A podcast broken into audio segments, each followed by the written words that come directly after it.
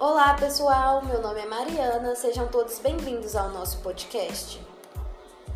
No episódio de hoje, trabalharemos as mudanças educacionais ocorridas durante o período militar, entre 1964 a 1985.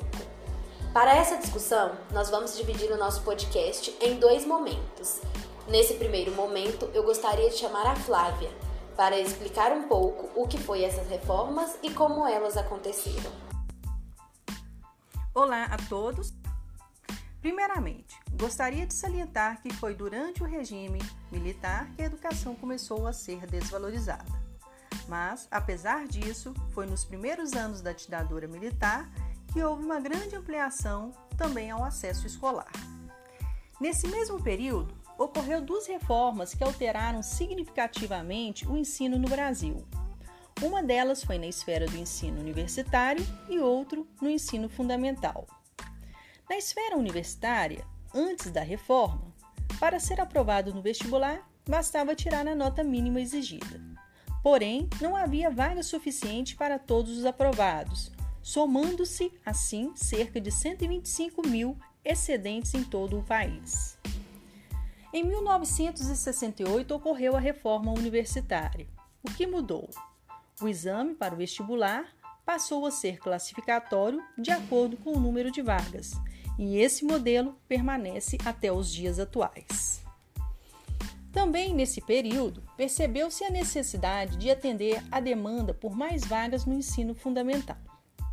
Um fato importante para ser enfatizado: o processo de democratização do ensino iniciou-se nos anos 50, tornou-se no período militar e sua universalização do direito à educação concretizou-se nos anos 90.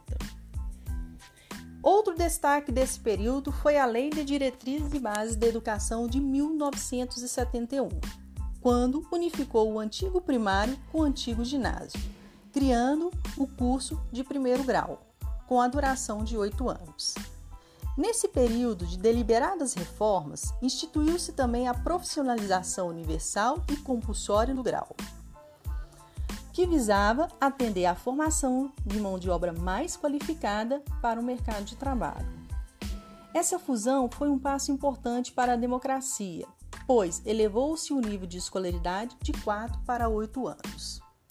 Outro momento importante foi o ano de 1964, quando foi criado o salário educação, que tinha como objetivo a suplementação das despesas públicas com a educação elementar.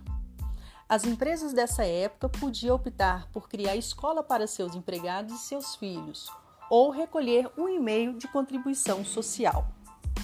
Uma consequência da ampliação no tempo de escolarização de 4 para 8 anos foi que o salário dos profissionais da educação não teve qualquer alteração. Assim, diminuiu-se os recursos para a educação e, consequentemente, gerou a queda na qualidade de ensino. Bom, foram essas algumas reformas educacionais que alteraram o ensino no Brasil de maneira bem significativa. Obrigada, Flávia, pela sua contribuição. Nesse segundo momento, eu gostaria de chamar a Elaine para falar um pouquinho sobre como as políticas educacionais da ditadura militar afetam o Brasil de hoje. Fique à vontade. Olá a todos. Bom, podemos dizer que a ditadura foi um período muito autoritário da nossa história. E é característica de governos autoritários querer controlar o conhecimento como uma forma de dominação.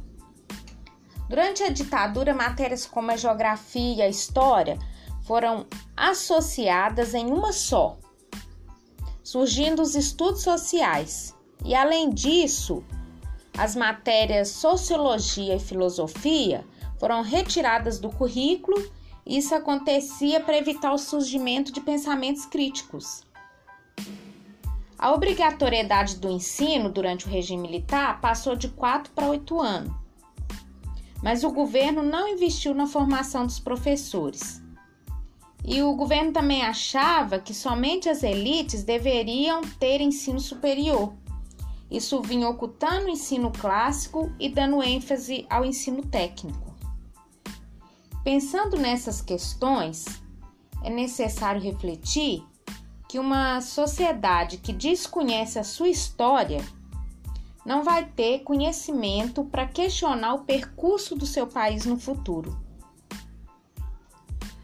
Com isso, podemos fazer uma análise crítica aos dias atuais.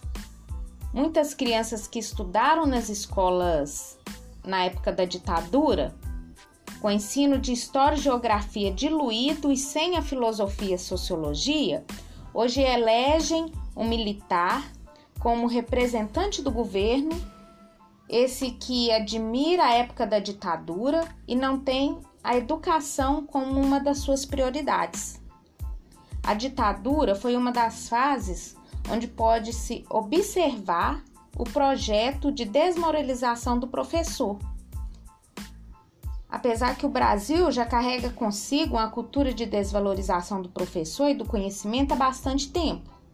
Por isso, é preciso olhar a história de todos os lados e desenvolver um senso crítico, para que aos poucos isso possa ser mudado. Obrigada, Elaine, pela sua colocação.